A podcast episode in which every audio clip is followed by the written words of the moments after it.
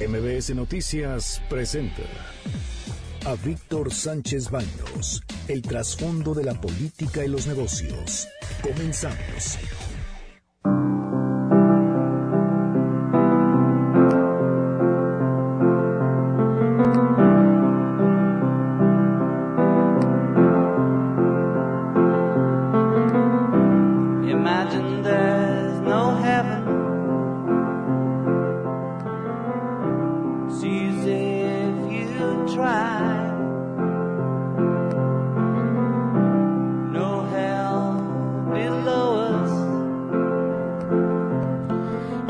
Los saludo con mucho afecto. Muy, muy, muy, muy buenas noches. Que pasen una noche extraordinaria y acompáñanos precisamente el día de hoy. Soy Víctor Sánchez Baños en MBS Radio a través de la frecuencia 102.5 de FM desde la Ciudad de México.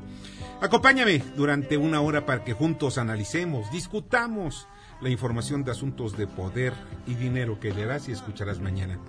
Está conmigo Carmen, Carmen Delgadillo. ¿Cómo estás? Hola, ¿qué tal? Buenas noches a todos. Buenas noches. Y estos, por cierto, antes de que pase la información, hoy cumpliría 79 años John Lennon y le vamos a dedicar el inicio de cada uno de los cortes a su música, una música extraordinaria.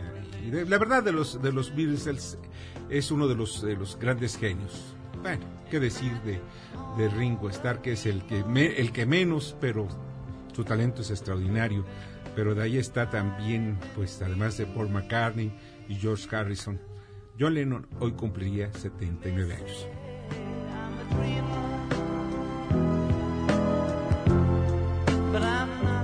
Y estos, estos son los sonidos de la información. Esta es la propuesta de la diputada expanista y ahora independiente, Ana Lucía Rojas, a la secretaria de Gobernación durante su comparecencia en la Cámara Baja. Olga Sánchez Cordero la invitó a fumar, mm, pues, un cigarrillo de marihuana. Escuchemos.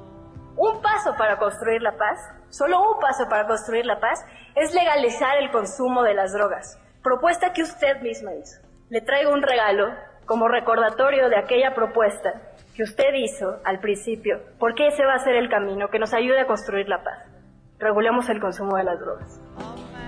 Francamente, y hay un libro que yo les recomiendo que lo publicó el Senado de la República eh, durante la legislatura pasada, de Alejandro Encinas, actual subsecretario de Gobernación para Asuntos eh, de Derechos Humanos. Pero habla precisamente sobre la marihuana. No nada más se trata de legalizar la, la marihuana para uso lúdico. No, no. Es un asunto muchísimo más complejo. Estimadísima Ana Lucía Riojas eh, a la cual no tengo yo el gusto de conocerla, ¿no? Pero pues es una muchacha muy joven que incluso formó parte del colectivo que llevó y puso en apuros Enrique Peña Nieto allá en la Universidad Iberoamericana cuando se presentó con el hashtag Soy 132. Pero en fin, información, ojalá le haya, informado le haya informado a la secretaria cuáles son los efectos por fumar marihuana y lo que lleva consigo. No nada más es fumar por fumar. Lo mejor es estar informado. Y todo lo demás, ya son adultos, ya pueden hacer lo que quieran, ya están grandecitos, pueden hacer lo que quieran. Y está la voz de Claudia Sheinbaum, gobernadora de la Ciudad de México. Él eh, desde hace muchísimos años está interesado en el tema del agua en la ciudad. Más que como una inversión privada, él le interesa una inversión de ellos. Él le interesa eh, de manera muy importante disminuir la sobreexplotación del acuífero. Eh, él tiene varias ideas, entonces estuvimos platicando sobre estos temas, por eso estuvo también la directora general de la Comisión Nacional del Agua. no, no, no, no, no estamos pensando privatizar. Además, la Constitución eh, es muy clara de que no se debe privatizar el agua ni los residuos sólidos. No, es más bien la experiencia de un ingeniero, porque es ingeniero, ingeniero Slim, el conocimiento que tiene de la ciudad y obras muy importantes de inversión que se requieren en la ciudad. Bueno, definitivamente Carlos de ingeniería sí sabe y de negocios también. Sabe precisamente que en la Ciudad de México se desperdicia más del 60% del agua potable. ¿Saben en dónde? En toda la red de agua potable que tiene la Ciudad de México. Y esto no es más privativo de la capital de la República, sino también de todo el país. Y también Claudia Sheinbaum, la gobernadora de la Ciudad de México, es muy clara. No se trata de privatizar la distribución de agua en la Ciudad de México. ¿Por qué? Porque es muy claro también pues el pronunciamiento que hizo desde su campaña Andrés Manuel López Obrador en ese sentido. Pero sí es importante que lo que él busca precisamente el presidente es mantener bajo el control de gobierno los sistemas de agua y alcantarillado, pero hay reparar toda esa red. En esa red que necesitamos transformarla para que el agua que cada día es más escasa pueda llegar a las casas, a las oficinas, a las escuelas con mayor eficacia. Y aquí el testimonio de Carlos Salazar, presidente del Consejo Coordinador Empresarial. Efectivamente tuvimos una muy buena reunión con el secretario de Hacienda, hemos tenido varias con, eh, su equipo. Todavía el día de ayer este, se reunieron representantes del Consejo Coordinador Empresarial y de las organizaciones que nos integran, eh, con los eh, redactores de las diferentes iniciativas fiscales la reunión también estuvo presente nada menos ni nada más que el señor presidente y eh, hemos logrado eh, acuerdos en cuanto a hacer algunas modificaciones que eh, interpreten mejor. Y realmente sí es muy importante mm, ver y quitarle ese tono punitivo, ese tono de delincuencia a todos los que son contribuyentes del fisco. O sea, todos los contribuyentes del fisco ahora son culpables mientras no comprueban lo contrario. O sea, no comprueban que son inocentes. Eso, la presunción, y es muy importante, la presunción de inocencia se debe mantener también en todos los aspectos fiscales. Y pues es muy importante que todo contribuyente desde la libertad pueda defenderse y que no lleven sus propiedades con esto de la extinción de dominio, se las quiten y después ya las vendieron, y le digan, ¿sabes qué? Las vendimos, pero esto fue lo que nos quedó de lo que vendimos. El esfuerzo es de cada uno. Y si es inocente, debe respetársele su propiedad, su libertad y sobre todo también, ¿por qué no decirle su honor? Muchas cosas que no entienden algunos políticos, pero pues, en fin, ojalá reflexionen. En la información que leerás mañana hablaremos en unos instantes con Berta Luján, ex integrante del Consejo General de Morena, quien acaba, por cierto, de, renunciar, y aspirante a la dirigencia de ese partido político. También platicaremos con Ricardo Peralta, subsecretario de Gobernación, y con quien compartiremos las consecuencias de la liberación de los choferes y autobuses secuestrados hace unos días y ya hasta hoy los liberaron. O sea, después de ocho días se mantuvieron en cautiverio a los transportes, más bien a los choferes por los alumnos de la normal de Tenería, allá en el Estado de México. Y aquí los comentaristas de los asuntos de poder y unidad del día. Luis Miguel Martínez Ansúrez, director de la INAP, pues habla precisamente de la austeridad de la cuarta transformación. Flavio Galván, expresidente del Tribunal Electoral del Poder Judicial de la Federación, hace un profundo análisis sobre la consulta en Baja California. ¿Por qué insistir? Bueno, para hacer más largo el cuento. O sea, cuando maten al lobo se acaba el cuento y hay que hacerlo más largo. James Salazar, subdirector de análisis económico de Cibanco, analiza la volatilidad, que continúa la volatilidad por el nerviosismo en los mercados. Y esperemos que también eh, Samuel Salinas, director de Profit Markets, pues hable sobre la fintech que revolucionará la competitividad precisamente en todo lo que tiene que ver con las pymes. Acompáñanos.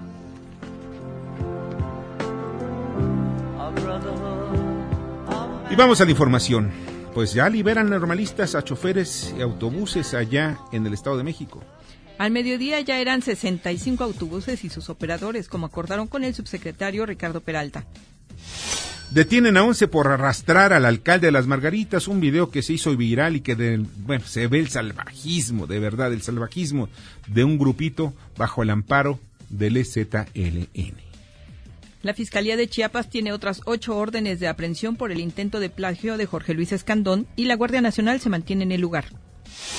Juez considera que construir Santa Lucía es por seguridad nacional. El juez Juan Carlos Guzmán dijo que conceder la suspensión definitiva contra la construcción del aeropuerto contravendría el orden público. Coparmex calificó de chicanada el argumento. Y pues habrá cambios en la ley contra por contrafactureras. sí. El presidente del Consejo Coordinador Empresarial, Carlos Salazar Lomelina, adelantó que Hacienda hará el anuncio mañana mismo. La inflación es su menor nivel en tres años. La variación fue de 3% a tasa anual en septiembre y quedó dentro del rango objetivo de Banjico. Amparan Aeroméxico contra Emirate. La SCT dijo que la solicitud para operar está autorizada y el Senado avaló el proceso. Emirates tiene anunciado su primer vuelo el 9 de diciembre. Bueno, sobre este tema nada más les voy a comentar que el secretario de Comunicaciones y Transportes, Javier Jiménez Espriu, dijo que siempre sí va a volar y que no hay un impedimento legal hasta el momento para que pueda volar Emirates desde Dubái con escala en Barcelona a la Ciudad de México. Y vamos a ver la guerra entre titanes, Aeroméxico contra Emirates. Otro amparo, ahora en el caso de Emilio Lozoya. La Fiscalía General de la República debe entregar al exdirector de Pemex registros de la carpeta de investigación por el caso de la planta de agronitrogenados.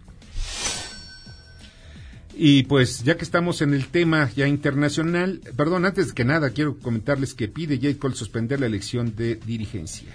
El padrón está impugnado y denunció que el diputado federal Francisco Javier Borrego coaccionará el voto en las asambleas distritales que comienzan el sábado. Richard Trunca, no cree que se apruebe pronto el TEMEC.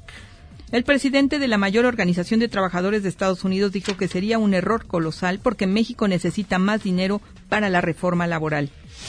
Y vaya que es Trunca, es precisamente uno de los férreos eh, opositores al TEMEC y pues tiene a todos los trabajadores, tanto de Canadá y de Estados Unidos, los tiene afiliados. Vamos a ver qué es lo que va a pasar. Pero vamos al comentario de Flavio Galván y precisamente sobre este tema de la consulta en Baja California. ¿Por qué se insiste tanto? ¿Por qué insiste Jaime Bonilla en llevar esto a consulta? Vamos a ver qué es lo que comenta Flavio Galván, magistrado presidente del Tribunal, Tribunal Electoral del Poder Judicial de la Federación.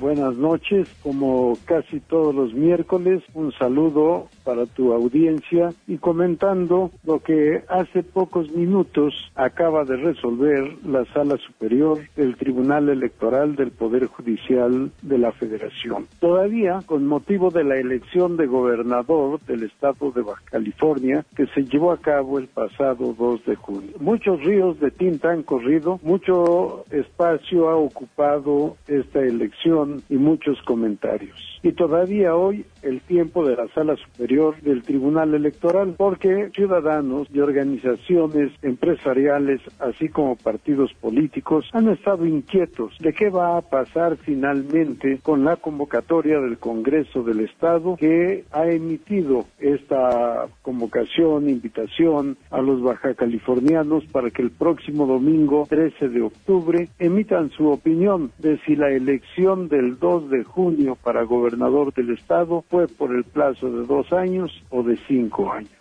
Parece increíble, podría ser capaz de escribir algo similar a lo que está pasando en Baja California. El pasado miércoles primero de octubre, la Sala Superior ya calificó la elección en última instancia, de manera definitiva. Reconoció que la elección fue válida y que la constancia de mayoría y validez expedida a favor del gobernador electo, Jaime Bonilla Valdés, fue para dos años.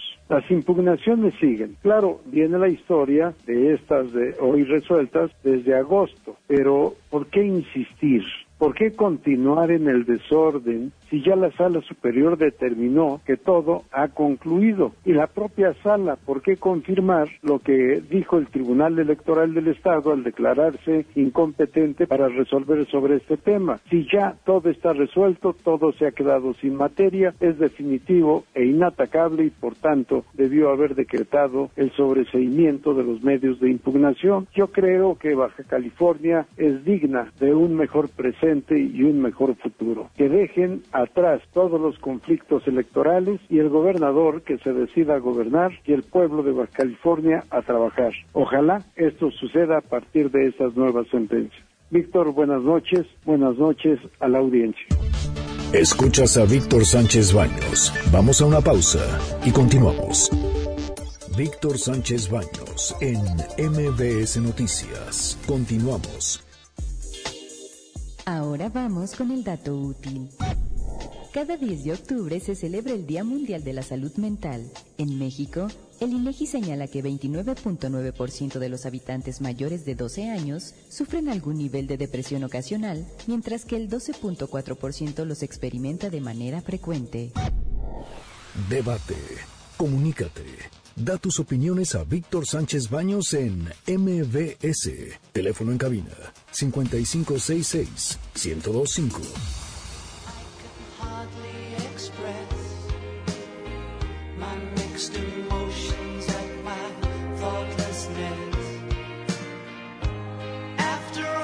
Gracias, muchas gracias que continúan con nosotros y vamos a comentarios sobre el análisis económico bursátil de James Salazar. Adelante, James. Víctor, amigos del auditorio, recordarán que, ayer comentábamos que las dudas sobre la negociación comercial entre Estados Unidos y China, así como la incertidumbre en torno al Brexit, fueron los causantes de las caídas de los mercados financieros. Pues por más inverosímil que suene, pues ahora estos mismos temas sirvieron en la sesión de hoy de estímulo y permitieron que el peso mexicano finalizara la jornada con resultados positivos, aunque bueno, no lo suficiente para que la bolsa evitara caer por tercera vez consecutiva. Pero en términos generales fue una buena, una jornada relativamente positiva. Entonces, así de sensibles están los inversionistas a las constantes filtraciones y publicaciones sobre estos asuntos, que la verdad siguen marcando el rumbo de los mercados financieros. Respecto a la guerra comercial, pues, a pesar de los anuncios negativos de ayer, se filtró que China tiene abierta la puerta a un acuerdo comercial parcial con Estados Unidos. Y conviene recordar que mañana jueves inicia una nueva ronda de negociaciones comerciales con duración de, de dos días. Y por su parte, con relación al Brexit, después de que el primer ministro había dicho que era un acuerdo lucía prácticamente imposible, los funcionarios de alto nivel de la Unión Europea consideran que alcanzar un acuerdo de salida antes del 31 de octubre sí es muy difícil, pero sí hay posibilidades de hacer. Que además las conversaciones continúan, entonces muy probablemente los trabajos van a seguir en los siguientes días. Estas dos cosas pues ahora revirtieron el pesimismo que, que había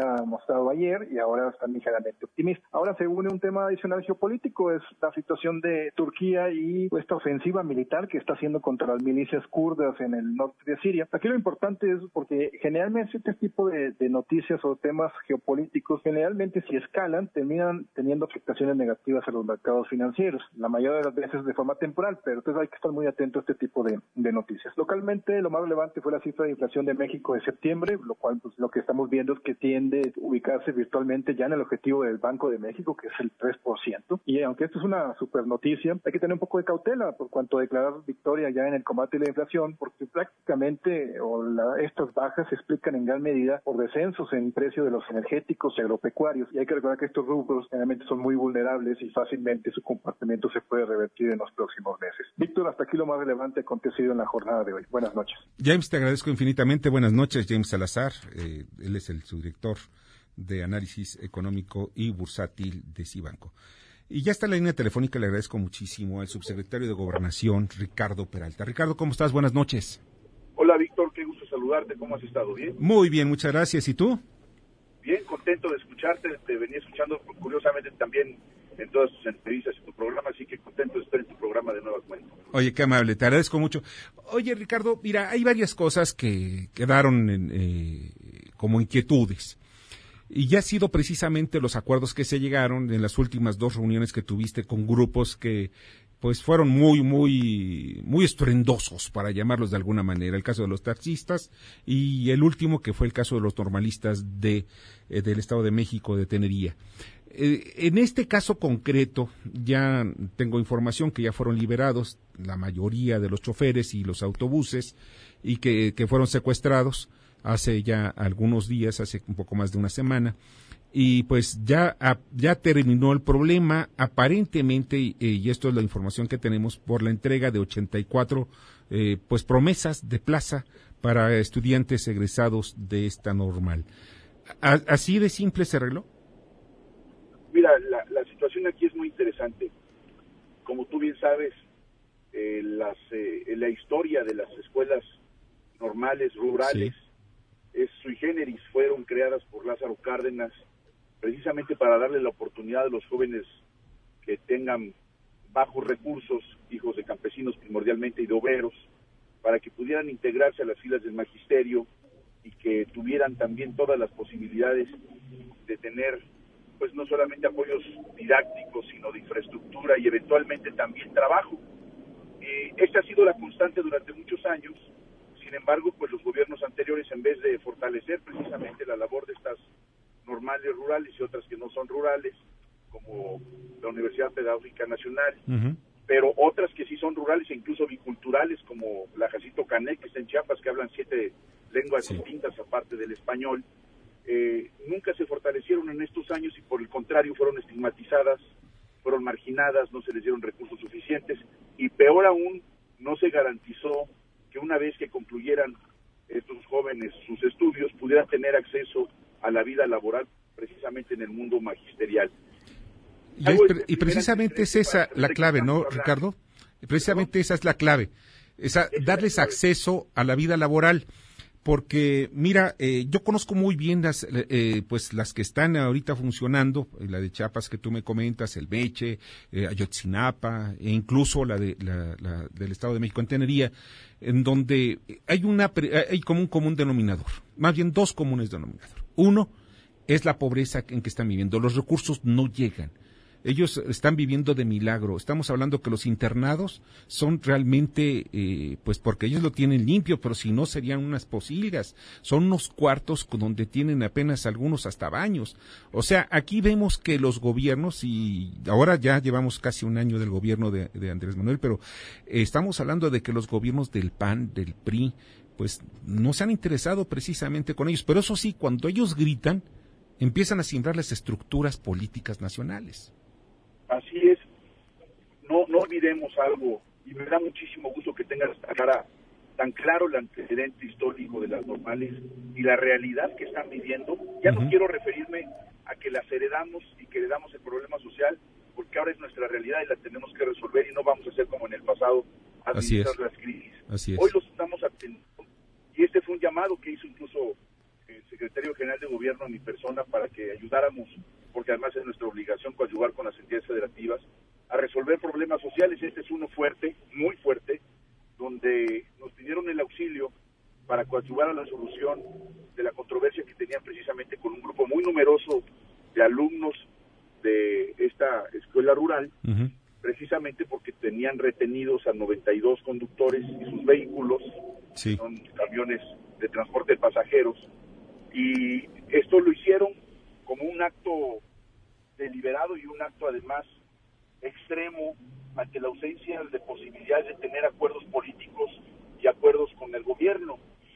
No, no, no, quiero aplaudir ningún tipo de estos actos. Sí, no son para aplaudirse. No son para aplaudirse, sin embargo, al no existir en el pasado una dinámica donde pueden acudir a un gobierno que les escuche y que les resuelva, se convirtió en una práctica común de tomar casetas, tomar carreteras, tomar camiones, hoy estamos en una era distinta. A partir de esta cuarta transformación y a partir de una Secretaría de Gobernación encabezada por la ministra Olga Sánchez Cordero, que es una garante de la legalidad de nuestro país con una gran trayectoria, tiene una visión distinta de atender la política que es precisamente abriendo la puerta de gobernación y te doy un, te doy un, dato interesante. El edificio de Bucareli ya no tiene vallas, antes prácticamente era imposible visibilizarlo por la cantidad de vallas que tenían afuera. Vaya, no podían ni pasar por Bucareli. No, no, hasta los secretarios no podían pasar fácilmente. Exacto, exacto. Entonces hoy tenemos unos meses hacia, hacia esta fecha que se quitaron todas las vallas, que estamos recibiendo a la gente para platicar, porque queremos romper con esa práctica de bloquear, de presionar para que sean escuchados. Ya no es necesario porque los vamos a escuchar de todos modos. Y a los únicos que afectan, pues es a particulares.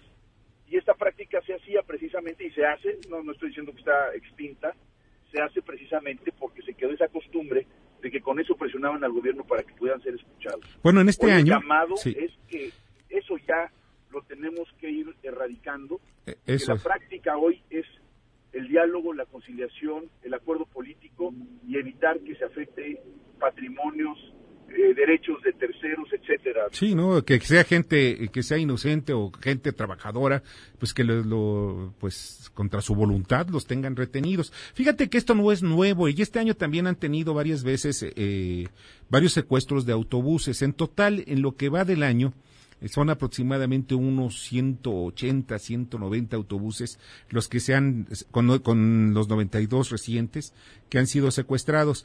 Pero eh, aquí lo que me llama la atención, vemos, y yo entiendo que esto tiene más aristas políticas que únicamente las aristas jurídicas, pero aquí hay un delito que está, que es un delito que se persigue de oficio, que es el de secuestro. Y pues alguien que es retenido contra su voluntad, tú eres abogado, yo también, pues vemos que pues siempre se merece, no merece, sino debe, debe llevar un, una sanción, un castigo. Entiendo que esto es un asunto político y cuando hay asuntos políticos tiene otro tratamiento.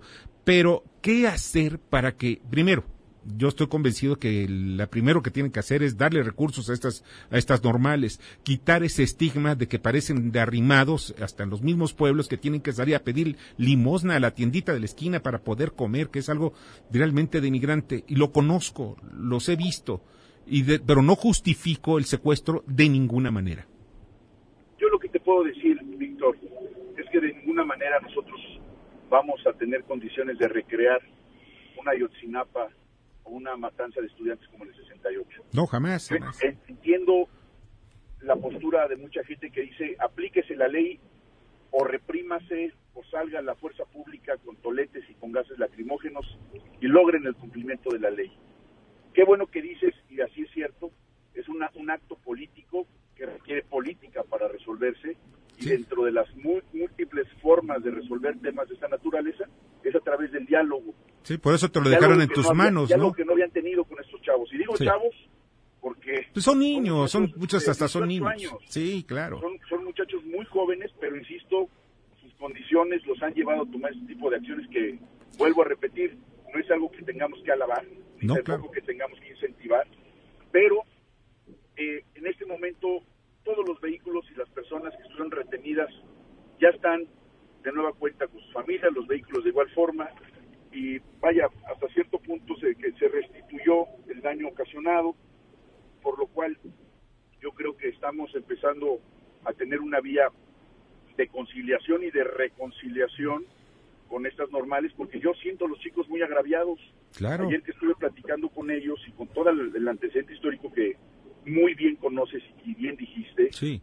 necesitan un tratamiento especial como el resto de rurales y como el resto de manifestaciones que vienen a esta gobernación, porque me he encontrado con una gran sorpresa, Víctor, que gran parte de la gente que venía a gobernación no solamente no era atendida, los que eran atendidos venían por una dádiva y así no se resuelven los problemas, lo resuelve, era son una forma de administrar las crisis. Sí. Y hoy que los estamos sentando, que estamos viendo los antecedentes, la viabilidad financiera, la viabilidad legal de cada uno de estos conflictos y además la, la, certidumbre de viabilidad de cada uno de estas, de estas demandas para no seguir administrando crisis año con año. Tenemos asuntos que tienen 40 años que van a gobernación y no se han resuelto. Te hablo, por ejemplo, el tema de los braceros. Así que les deben dinero a los braceros desde hace 40 años, sí es cierto. No, no, no. Entonces es inaudito que todavía tengamos, bueno, los electricistas es otro tema que tenemos en gobernación con distintos grupos, inaudito que todavía tenga el gobierno este tipo de problemáticas que simplemente se administraron en el pasado esas crisis. Sí. Que el tema de las rurales es el mismo, Víctor. Solamente se administró, viene una generación, viene otra generación, viene una tragedia terrible como la de Yotzinapa, y nosotros no podemos repetir esas historias porque esas historias se escribieron con sangre. Y tenemos que frenar ese fluido de sangre que a mucha gente le gusta y que quizá otros lo extrañan. Los que añoran la forma de reprimir hoy deben de estar muy deprimidos porque no vamos a actuar de la forma en la que muchos quisieran que actuáramos para boicotear este gobierno. Nosotros somos un gobierno completamente distinto. Fíjate, eh, somos un gobierno Ricardo, sí. Mira, yo estoy convencido y esto he hablado también con empresarios, con gente que, que genera empleo y que tiene también y, con transportistas. No, no, no piden, yo te lo digo con mucha sinceridad, no piden represión.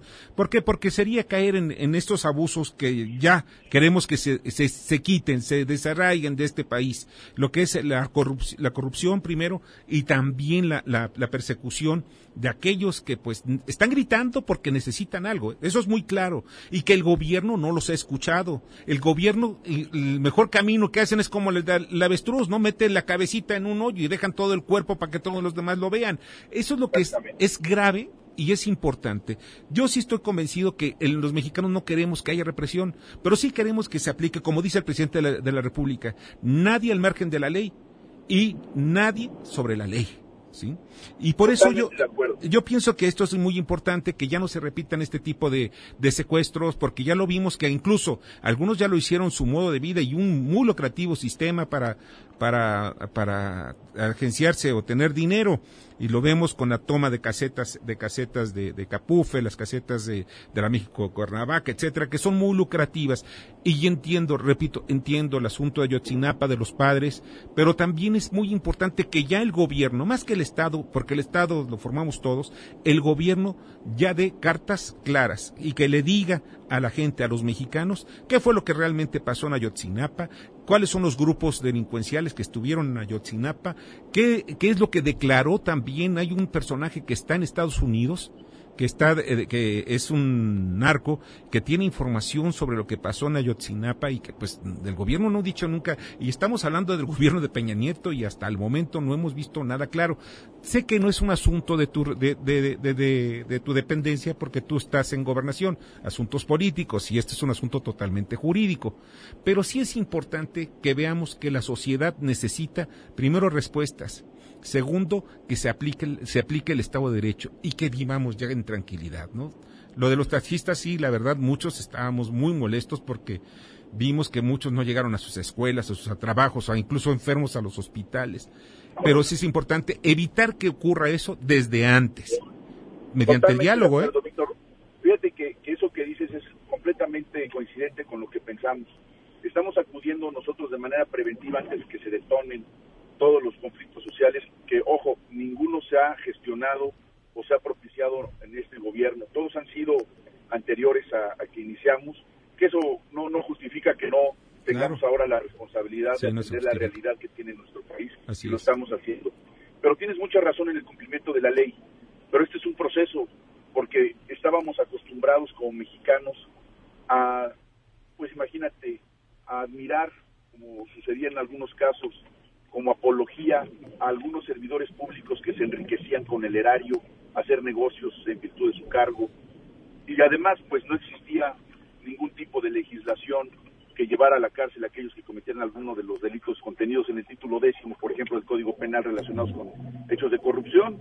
Ninguno de esos delitos podía uno eh, llegar a la cárcel. Hoy, que se han modificado desde la Constitución hasta las leyes federales y generales de nuestro país, para empezar a dar una certeza de marco jurídico.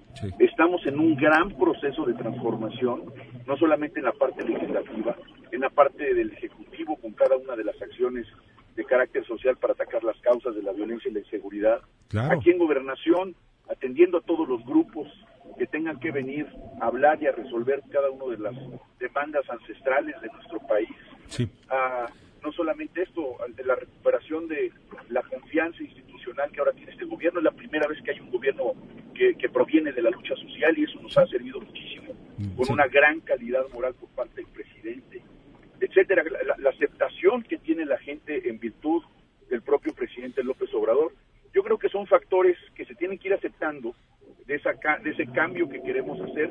Y dices bien, no es un tema del gobierno, es un tema de nación porque con independencia de que estén de acuerdo con el o, con el partido que lo llevó al gobierno, o independientemente de la preferencia sexual, ideológica o de la etnia a la que pertenezcan, es un tema de nación donde nos involucra a todos como mexicanos. Si queremos seguir en el México del pasado o si queremos ir cambiando el discurso y empezar a debatir temas que no se habían tocado en el país y quitarnos lo hipersensible, Víctor.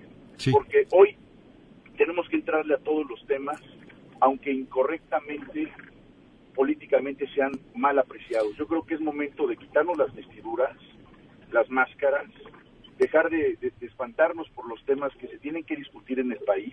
Y este es uno de ellos, el tema del olvido en el cual estuvieron los taxistas con tarifas que no les ayudan a crecer, con taxis que circulan sin placas, con eh, Mira, Es el problema que existe cuando el gobierno quiere meterse en eso precisamente. Y bueno, ya tendríamos que platicar mucho más amplio sobre el, sobre el asunto de los taxistas, sobre las aplicaciones y todo esto, porque son temas de veras muy largos y ya nos, nos comió el tiempo.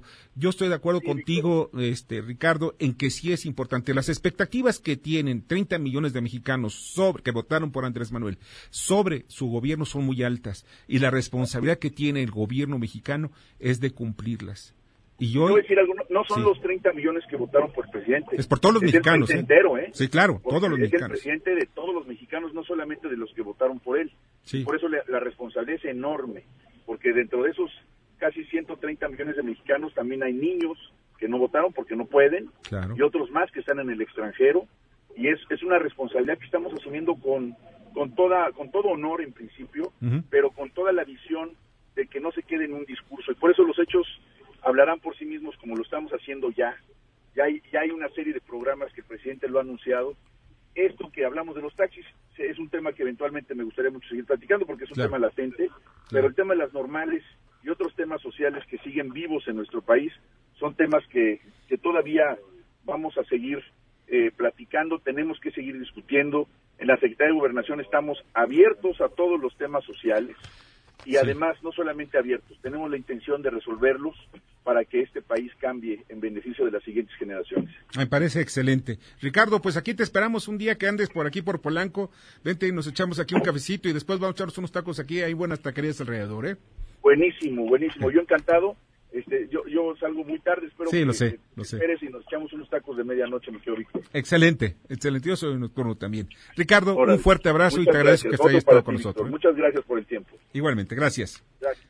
Y vamos con el comentario, bueno, Ricardo Peralta, subsecretario de Gobernación, y pues este tema que sí es, muy candente, mucha gente está pendiente y queremos saber pues muchísimo más, pero en un programa tenemos muy poco tiempo. Vamos al comentario de Luis Miguel Martínez Ansúrez, director del INAP.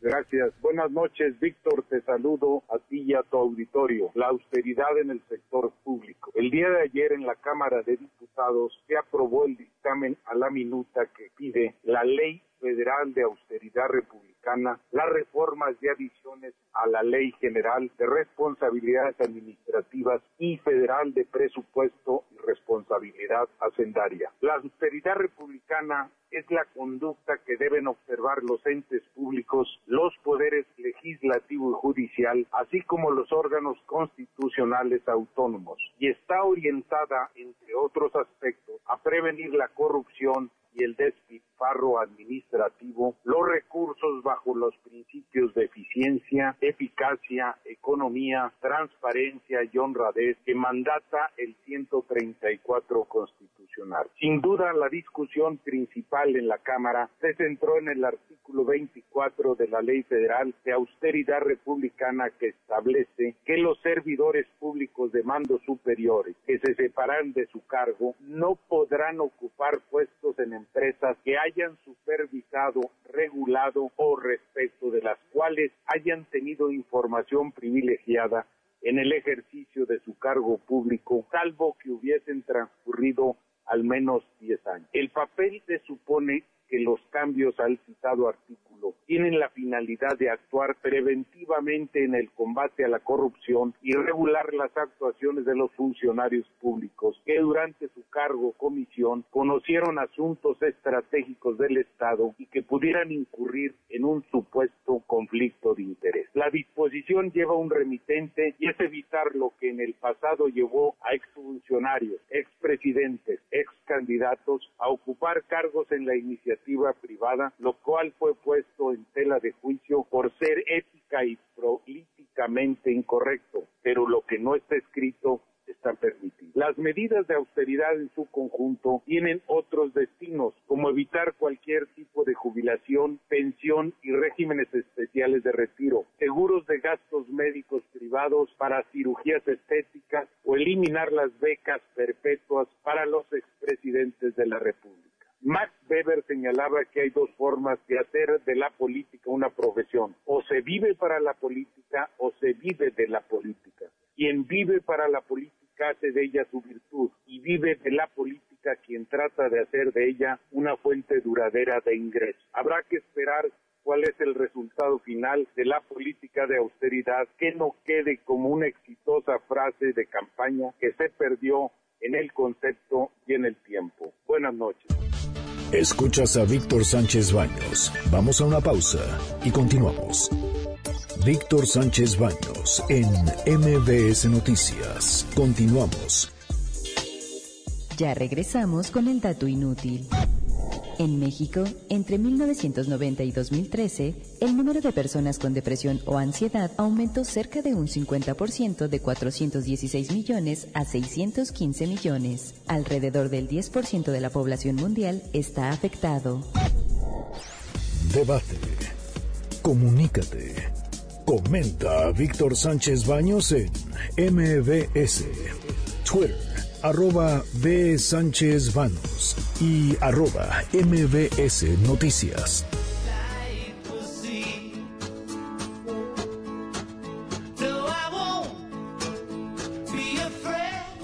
Muchas gracias que están con nosotros y que continúan nosotros en, en este informativo, con mucho, mucha opinión. Y pues vamos a la responsabilidad social corporativa con Kimberly Zafra. Adelante, Kimberly. ¿Qué tal, Víctor? Muy buena noche. Te comparto que Santander, liderado por Marcos Martínez, se alió con Compaqui, presidido por René Martínez Torres, para lanzar el paquete Santander Avantia, que ayudará a estas pequeñas y medianas empresas a atender tres problemas centrales que enfrentan para sobrevivir. La facturación electrónica en cumplimiento con la normativa vigente, una eficiente administración de cuentas por cobrar y el acceso a financiamiento bancario. Gracias y que tengan buena noche. Muchas gracias, Kimberly. Te agradezco infinitamente. Pásala muy bien. Y rápidamente, nada más dejo una nota que pues se publicó hace unos instantes en el periódico, en el portal del Universal, del periódico El Universal, en donde dice el gobernador de, de, de Puebla, Miguel Barbosa, de Morena, por cierto, yo gané y me la robaron, pero Dios los castigó. Ahí lo dejo. Ahí lo dejo para que ustedes pues den sus opiniones. Ya está con nosotros Rancef Pech. ¿Cómo estás? De Caraíba. ¿Cómo estás? Bien, Víctor, ¿cómo estás? Bien, muy bien, muchas gracias. Oye, ¿cómo está eso? Eh, primero, ¿qué diferencia hay entre un crudo, un crudo ligero y un crudo pesado?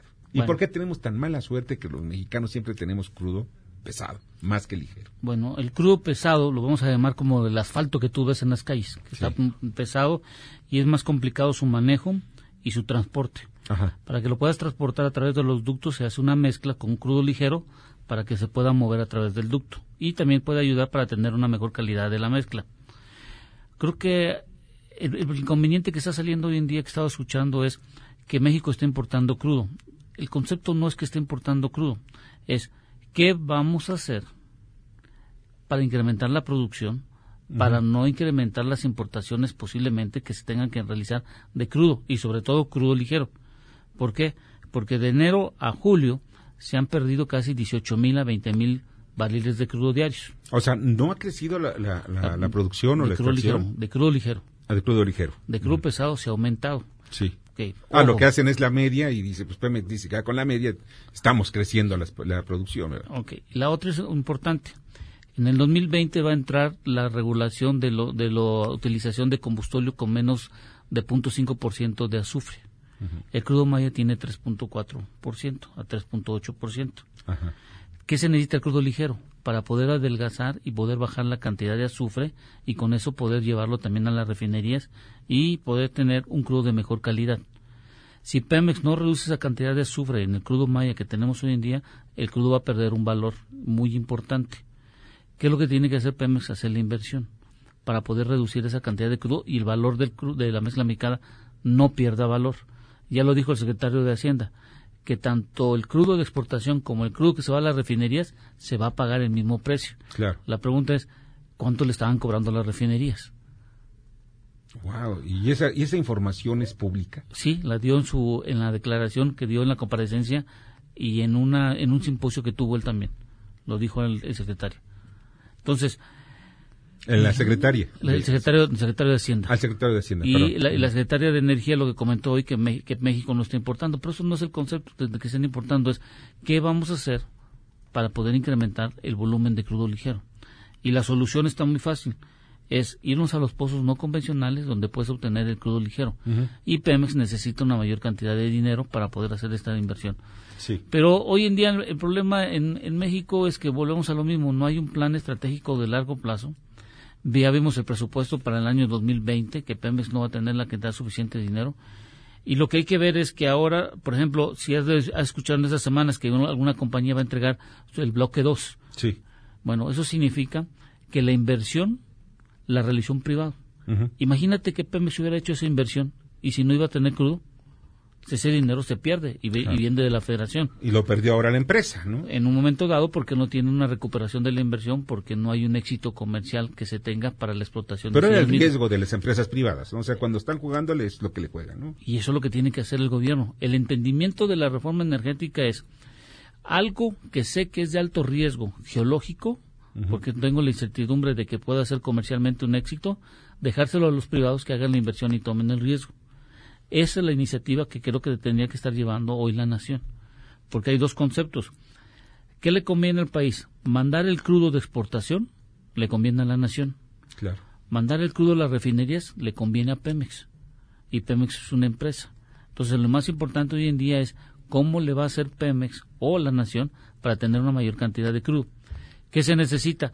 No necesitamos 2.6 millones de barriles diarios en el 2025 para poder tener las refinerías al 90%, que es lo que están comentando que quieren, y exportar más o menos un millón de barriles, 1.5 millones de barriles diarios, que dice el secretario de Hacienda, debemos de producir 3.5 millones de barriles diarios. ¿De dónde lo sacamos? Bueno, esa es la pregunta. La segunda, han salido comentarios también, ¿cómo le haríamos para pagar la deuda que tiene de 106 mil millones de dólares? Simplemente produciendo 3.5 millones de barriles diarios y exportando 2 millones de barriles diarios. Regresar en el 2004 y más o menos, si tú exportarías 2 millones de barriles diarios por 365 días a 50 dólares, estás hablando de 38 mil millones de dólares al año de por exportación.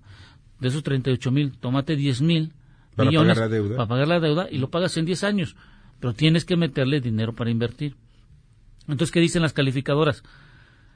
No te voy a poder prestar más dinero porque no estás sacando hidrocarburo. Entonces, la única solución es saca hidrocarburo, pásale el riesgo a las compañías privadas, abre los bloques, asigna contratos y de una vez que asuman los privados el negocio de la extracción para que a Pemex lo podamos ayudar. O al menos que hagamos lo que se hizo en 2015, que los pasivos que se tenían de las jubilaciones son de la nación y la Secretaría de de Crédito Público, los pasivos que tenía Pemex de las jubilaciones, cada año les da un recurso para ir disminuyendo ese pasivo, al menos que la nación absorba esa deuda porque hemos de recordar, y no nos quitemos tampoco ninguno de nosotros, que a Pemex fue forzado a endeudarse para poder tener y pagar los derechos que se tienen que, que, tenía que realizar Pemex. Por ejemplo, salió un estudio de, lo puedo comentar, el estudio de INCO, el estudio del INCO. Yo no estoy de acuerdo con ese estudio, porque ese estudio te dice que está en quiebra técnica y no es cierto. No, no, no está aquí. No está. Eso no es cierto. Hay que revisar bien el balance. Todavía tiene huevos de oro esa gallina. Sí, y hay que ver el balance antes de impuestos porque los derechos e impuestos que paga los disminuye la, la utilidad y aparte el costo financiero. Es decir, si pagara Pemex como una empresa comúnmente como pagan su IVA y su SR y hacer una miscelánea fiscal que reduciera todos sus costos y se lo reconociera, te aseguro que la utilidad estaría positiva. Sería muy grande, sí, es cierto. Oye, Rancés, te agradezco muchísimo que hayas estado con nosotros el día de hoy. Gracias, Víctor, que tenga buen día. Muchas gracias, Ramsés Pech de Caraíba. Pasa muy buena noche. Y pues vamos a un corte y regresamos.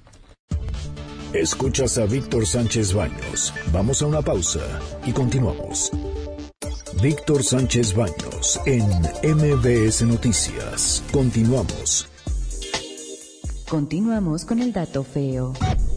De los 544 establecimientos ambulatorios de salud mental en el país, solo 3% está destinado a niñas, niños y adolescentes. En tanto, se estima que solo 5% de las escuelas primarias y secundarias cuentan con un profesional de la salud mental a tiempo completo.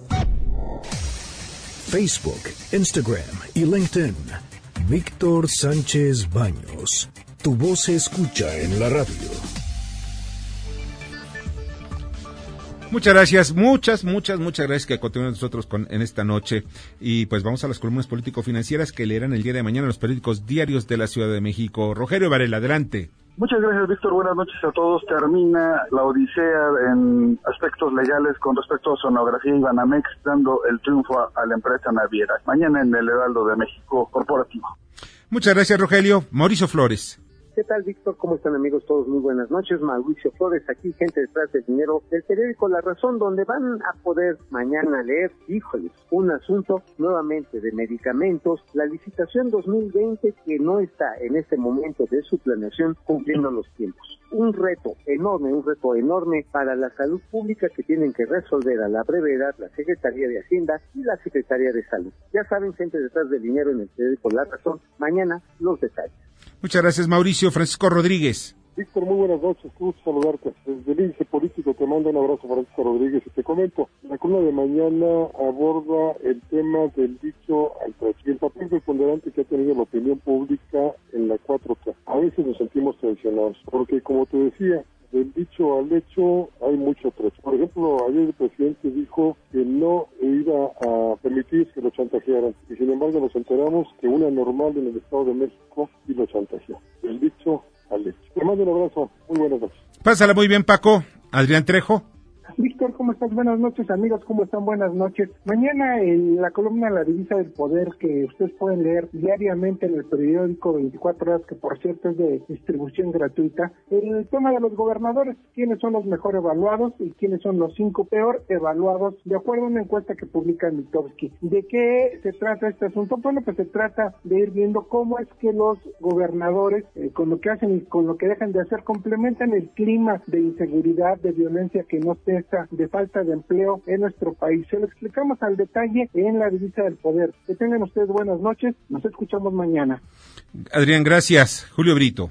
Estimado Víctor, un saludo a ti y a tu auditorio. Mientras que el presidente de Concamín, Francisco Cervantes, pidió una política industrial clara y aterrizada, la secretaria de Economía, Graciela Márquez Colín, repitió su decálogo que dio a conocer hace algunos días en Querétaro, donde lo único cierto es que el gobierno federal planea impulsar a la industria, en especial a las MIPIMES, con créditos baratos, pero fue considerado insuficiente por los empresarios del sector manufacturero en el marco de la reunión anual de industriales y la feria Hanover que se celebra aquí en la ciudad de León, Guanajuato. Esto y más en mi columna Riesgos y Rendimientos que se publica en el periódico La Crónica de hoy. Buenas noches y nos escuchamos mañana. Buenas noches, Julio. Lilia Relleno. Víctor, buenas noches. Bueno, pues ya estamos enterados de que más de una veintena de universidades hicieron un paro el día de hoy, lo que llamaron un paro nacional. Demandan que no se les reduzca el presupuesto. Y bueno, mientras unas casas de estudio deben hasta la nómina y no saben cómo podrán pagar pues, las prestaciones de fin de año, se anuncia por otro lado la creación de 100 casas de estudios superiores nuevas. ¿Alguien entiende qué está pasando en el renglón educación? Gracias, Víctor. Esto más en Estado de los Estados, que se publica en redes sociales y en los diarios del de la República. Buenas noches. Buenas noches, Lilia. Arturo Dam. Víctor Radio Escuchas, muy buenas noches. El día de mañana en mi columna Pesos y Contrapesos que se publica en el diario La Razón, analizo el comportamiento del consumo privado, de la compra de bienes y servicios por parte de las familias que residen en el país, consumo que desafortunadamente viene a la baja. Esto mañana en Pesos y Contrapesos en La Razón. Muchas gracias Arturo. Darío Celis. Buenas noches, Víctor. Mañana en la columna La Cuarta Transformación del Periódico Financiero hablaremos de una nueva estocada al sector empresarial. Napito adrugó a todo mundo, incluida a la Secretaría de Trabajo, e hizo modificaciones a la reforma laboral en materia de salarios caídos. Se trata de otro golpe al sector privado. Esto vamos a platicar mañana en la cuarta transformación del periódico El Financiero. Buenas noches. Buenas noches, Darío, te agradezco mucho. Y pues en mi columna Poder y Dinero en el diario Imagen, Cuadratín y Eje Central, publicamos El delito es el camino para resolver conflictos, taxistas y tendría secuestro, terrorismo y éxito y la ley de austeridad. Por eso huyen huyen muchos especialistas del gobierno. Y para mañana en diputados se votará la reforma al artículo 127 constitucional para que ningún funcionario público gane más que el presidente de la República. Y la secretaria de Gobernación, Olga Sánchez Cordero, envía condolencias al gobernador de San Luis Potosí, Juan Manuel Carreras, por la muerte, el deceso de su madre, Oralia López. Nosotros también nos unimos a estas condolencias. Bueno, pues ya nos vamos. Les agradezco mucho que hayan estado con nosotros en la producción. Esto Jorge Romero, en la coconducción Bernardo Sebastián, también Carmen Delgadillo en la información y la asistencia de redacción Fernando Muxuma, en los controles Michael Amador. Soy Víctor Sánchez Baños, les deseo una noche sensacional.